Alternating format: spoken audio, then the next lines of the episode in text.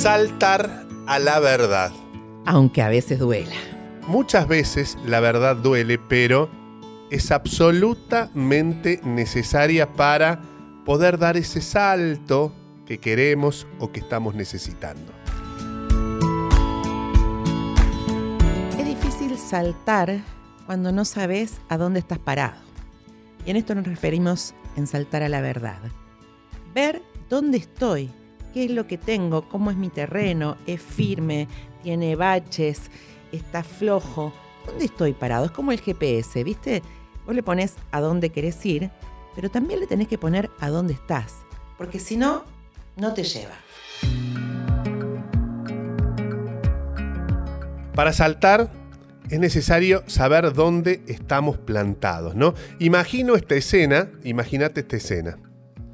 Querés saltar hacia un lugar bien lejos, pero estás en un terreno pantanoso, donde incluso no solo no te podés apoyar bien, sino que además, cuando querés tomar envión, en vez de dar ese salto, te hundís un poquito más. Por eso es necesario saber dónde estoy parado, para empezar a separar aquello que no forma parte de la verdad de mi vida. Y hacer una pausa y mirarte a vos mismo, de pronto mirarte al espejo, y esto nos pasa todos los días, y preguntarnos, ¿en qué relato estoy de mi vida? ¿Qué es lo que cuento? ¿Qué es lo que incluso me cuento a mí? Porque a veces el relato que tengo de mi vida no se corresponde con los hechos concretos que me suceden. El relato es la historia que me estoy contando. ¿Coincide con mi vida real? Y en el relato de lo que me estoy contando, por ejemplo, entran los mandatos, esos que seguimos sosteniendo, pero ya no son la verdad de nuestra vida. Los relatos incluyen tal vez las opiniones que tomamos de los demás y las hacemos propias, pero que no se corresponden con nuestra vida. Los relatos que nos hacemos también es lo que contamos en las redes sociales. Cuando estábamos viniendo a esta conversación con ustedes, nos reíamos de, una amiga que está viviendo en Europa y que la vemos por redes sociales en una situación muy feliz con su pareja disfrutando y recibimos un mensaje al mismo tiempo que decía, me parece que me vuelvo, la estoy pasando como el tuje. Pero ¿cómo? Si en las redes sociales decís otra cosa, se ve otra cosa ahí hay un ejemplo concreto de que a veces la historia que nos contamos o contamos hacia afuera no coincide exactamente o a veces en nada con lo que estamos viviendo. Y además que somos maestros para las excusas, para las explicaciones, para generalizar. A mí me pasa eh, con esto, por ejemplo, de la actividad física.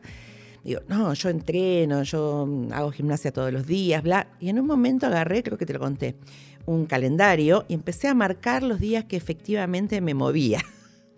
No eran todos los días, eran dos, tres por semana. Pero mi relato, em, siendo buena conmigo, era entreno todos los días. Cuando pude contrastar con los hechos, me di cuenta que había un gap ahí, una brecha que tenía que cubrir para poner mi realidad a la par de mi relato. ¿Y cómo venís con los días? Bien, mejor, voy mejorando, ya voy en cinco, no son todos los días. Pero lo veo, o sea, a esto los invitamos de pronto en saltar a la verdad. Diferenciar cuáles son los hechos concretos, aquellos que un escribano te podría certificar, entrenás dos veces por semana, y cuál es el relato que me cuento, o con la comida. No, porque yo voy a dejar las harinas, puras ensaladas, y las galletitas que tenés escondidas, ¿cuánto? O el cigarrillo, social, fumo social, pero tengo la caja escondida.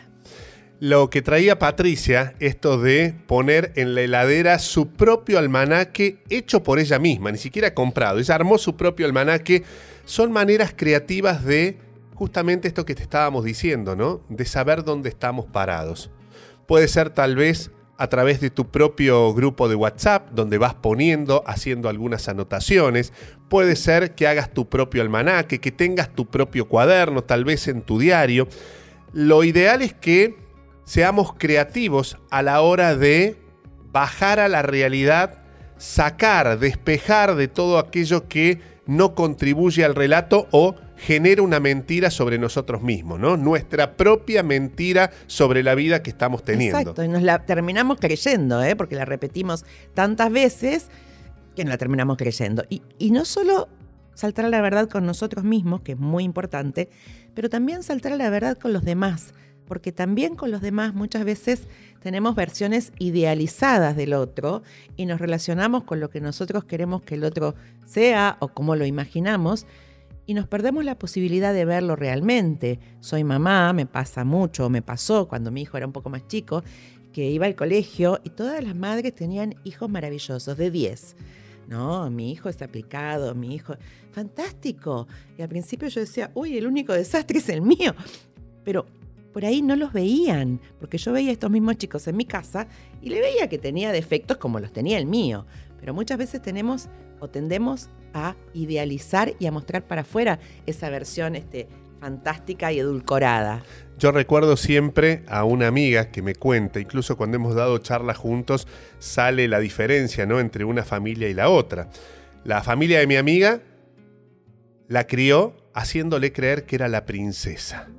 Tenía tratamiento de princesa, nuestra princesita, la, la nena perfecta, hasta que cuando cumplió 18 años y salió a buscar laburo, se dio cuenta que no era una princesa, que era una idealización que había en su casa. Se dio cuenta que no era la más linda, que no era la mejor, que no era la más talentosa, que tenía su belleza, sus talentos, pero que no era la 10 en todo. Y cuando fue a buscar laburo, se dio cuenta que era una más entre tantas otras chicas que iban a buscar laburo. Y ahí se rompió esa, ese cristal, ¿no? O esa burbuja en la que había sido criada. En contraposición, en mi casa, por ejemplo, todo estaba mal, todo era un esfuerzo, eh, todo era complicado, nada podía ser simple, hasta que me di cuenta, por suerte y a partir de la propia experiencia, que no era verdad que estaba todo mal, que no era verdad que éramos los peores, que no era verdad que eh, un sueño no se podía cumplir. Me di cuenta al salir a la vida que también había cosas maravillosas y que incluso mi propia familia había sido maravillosa, con estos detalles que en su momento pesaron y que después de soltarlo me di cuenta que era posible saltar hacia un nuevo lugar, ¿no? Saltar a mi propia verdad. Es que eso también era un relato, Mario, y nos pasa. La vida ha sido tan dura conmigo y me instalo en ese relato y es la excusa para justificarme frente a un montón de cuestiones. Entonces, ¿cuáles fueron los hechos? Porque sí, seguramente hay, pero después tendemos a ponerle un adorno eh, que está en nuestra imaginación, que lo vamos repitiendo, entonces lo vamos creyendo nosotros y ya es nuestra historia oficial y es como nuestra tarjeta de presentación. El tema es si realmente te estás viendo bajo esa historia.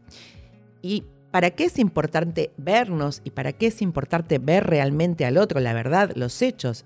Bueno, para poder decidir.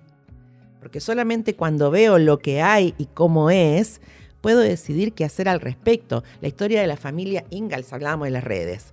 Vemos familias maravillosas, este, fotos luminosas, con paisajes idílicos atrás de pronto la familia se lleva como la mona, el divorcio está rondando en la cabeza de ambos, pero el relato continúa. Entonces, cuando no veo la verdad, no puedo decidir hacia dónde salto. Habría que preguntarse si la familia Ingalls existe más allá de la ficción. O, en todo caso, si es posible vivir la, vida de los Ingalls en la vida real porque las personas tenemos virtudes y tenemos defectos, cometemos errores, pero también tenemos grandes cosas, porque no existe la familia perfecta, perfectísima. Siempre hay espacios de mejora. Yo tengo otro. Yo puedo con todo. Y vivimos en una sociedad llena de supermanes sin capa y de mujeres maravilla, que creen que pueden con todo. Pregunta, ¿podemos con todo? ¿Es real eso de que yo puedo con todo, puedo con mis hijos, puedo con mis nueras, puedo con mis nietos, puedo con el consorcio, puedo con mi jefe? ¿Realmente podemos con todo? También hay espacios donde podemos bajar un cambio, ceder, repensar, quedarnos en un lugar quieto para que el resto haga las cosas? ¿O tenemos que poder con todo todo el tiempo? ¿No será demasiado? Sí, también es común esta frase, no, yo puedo con todo, yo lo hago mejor todo. Igual tengo mil amigos, pero, pero no me gusta molestarlos. También acá es saltar la verdad. ¿Tenés mil amigos? ¿Cuántos están dispuestos a tenderte una mano? ¿Qué verdad hay en esas relaciones? Porque para mil amigos tenemos el Facebook y las redes sociales. Pero ¿qué verdad tenemos? Cuando pedimos algo, el otro nos puede ayudar. Entonces, ¿qué tipo de relación estamos cultivando? Saltar la verdad es necesario de vuelta para decidir, para saber con qué contamos y qué nos falta, para tomar impulso para el salto, para saber realmente quién nos puede dar una mano. Es maravilloso saltar acompañado. Y quién no. También saltar a la verdad tiene que ver con a veces poner algún basta, decidir cortar una relación. A veces duele saltar a la verdad, pero es liberador porque en realidad tenés conciencia de con qué contás, qué es tuyo realmente. Y nos muestra la real realidad. Se me viene a la cabeza la imagen de las mujeres, y también hay hombres, en mi caso me tengo que maquillar todos los días para, para estar en la tele.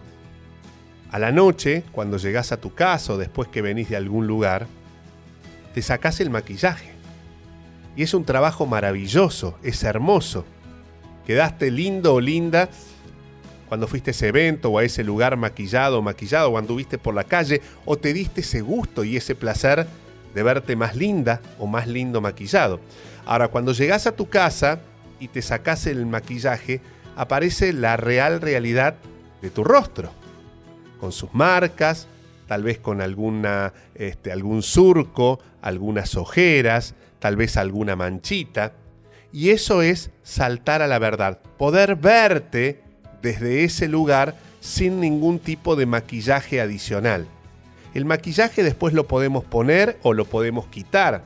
Tal vez hace el relato más entretenido, tal vez lo hace más épico, tal vez le pone algún condimento extra, incluso de buen humor.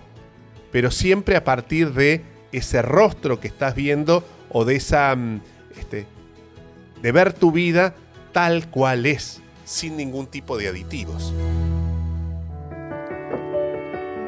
Saltar a la verdad nos permite decidir, de pronto cerrar algún capítulo para abrir otro nuevo, ser sinceros con nosotros mismos y además, ojo, ser sinceros con el otro, porque el otro también tiene el derecho a saber cuál es la verdad, a no vivir engañado.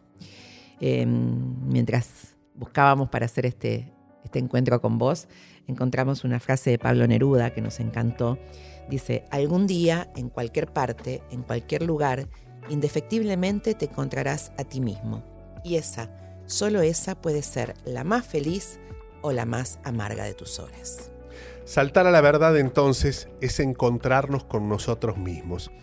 Y quizás para poder hacerlo, ya es hora de empezar a corrernos de algunos personajes que representamos en la vida, máscaras o tal vez trajes imaginarios que nos ponemos y ya no somos eso. ¿no? Corrernos de ese personaje que incluso los otros han comprado de nosotros. Y tal vez puede ser muy sorprendente esto de correrte de ese lugar. El hombre con cara de traste que todos los días está enojado.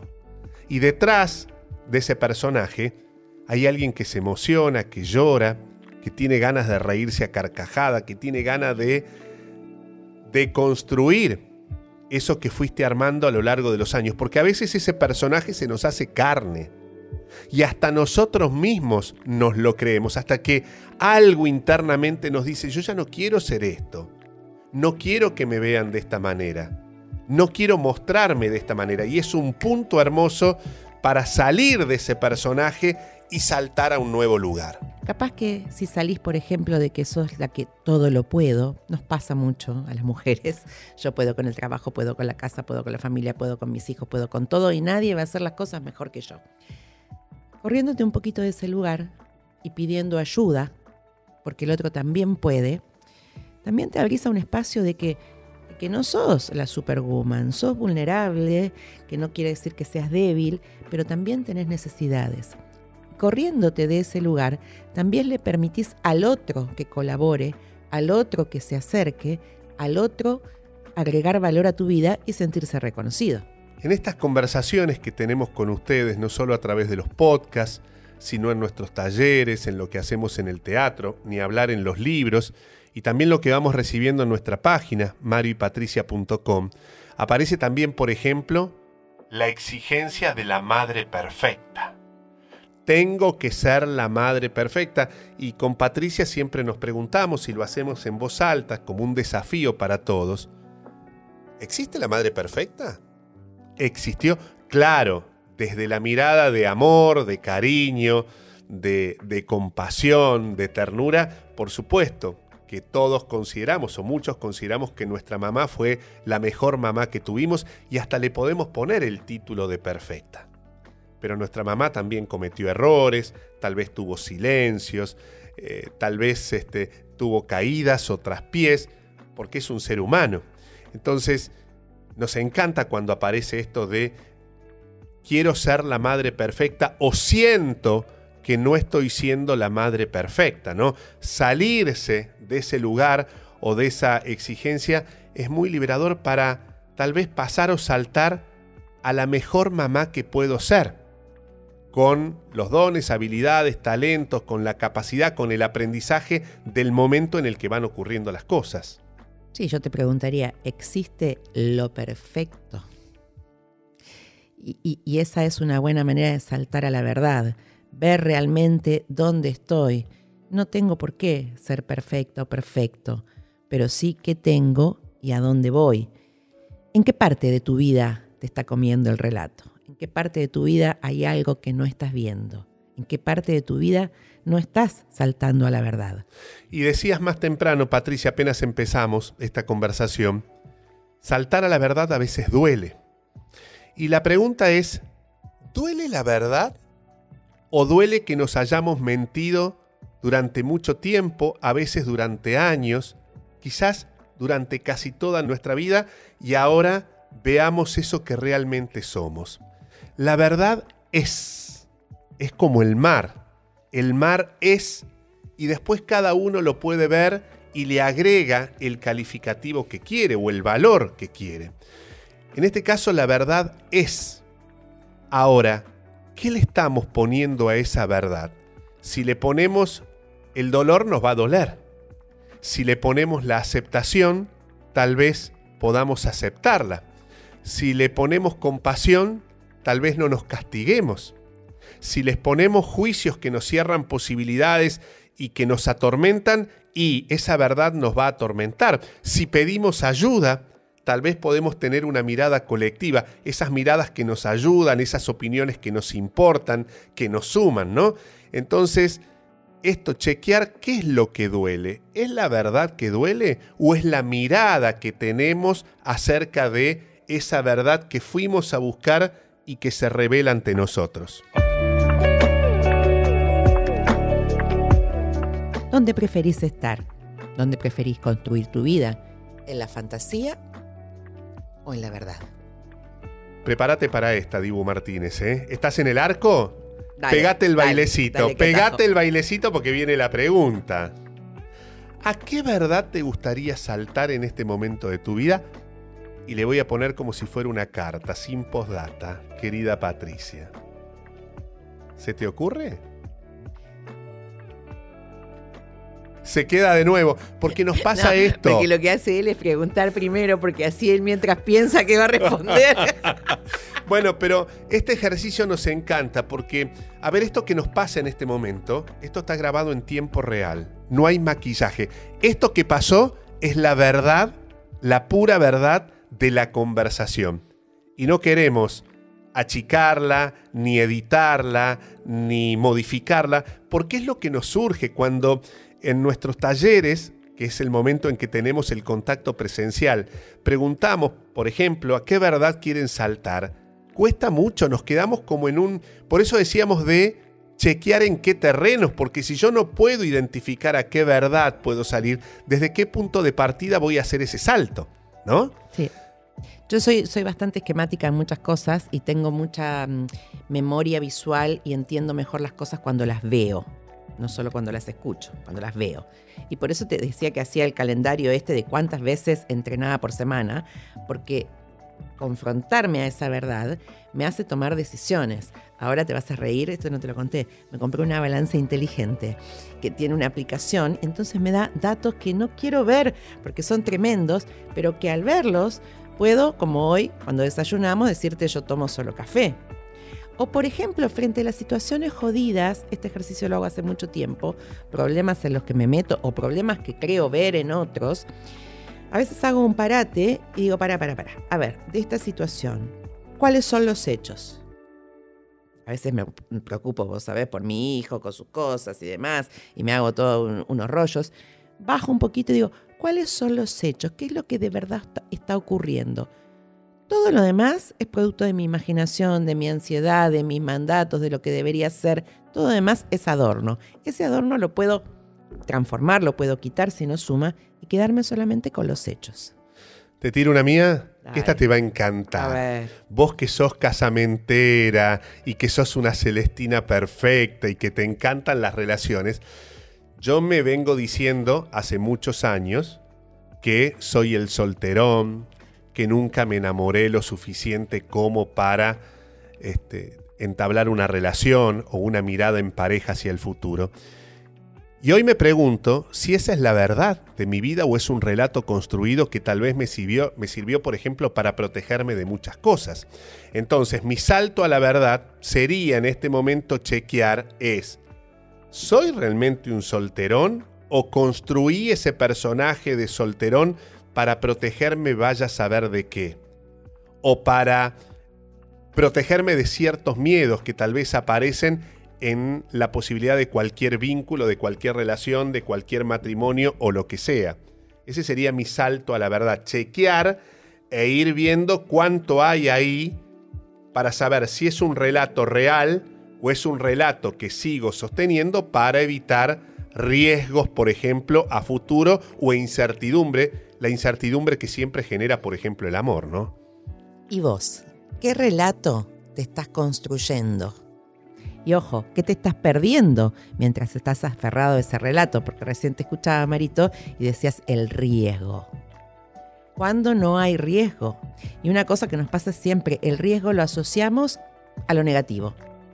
Ojo, si te enamorás, tenés riesgo de que te pasen cosas maravillosas. Entonces también el riesgo puede ser positivo. Es solamente abrir ese espacio de curiosidad y de incertidumbre y animarnos a saltar.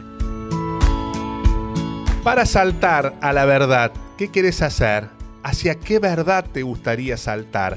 ¿O desde qué relato necesitas salir para dar ese salto?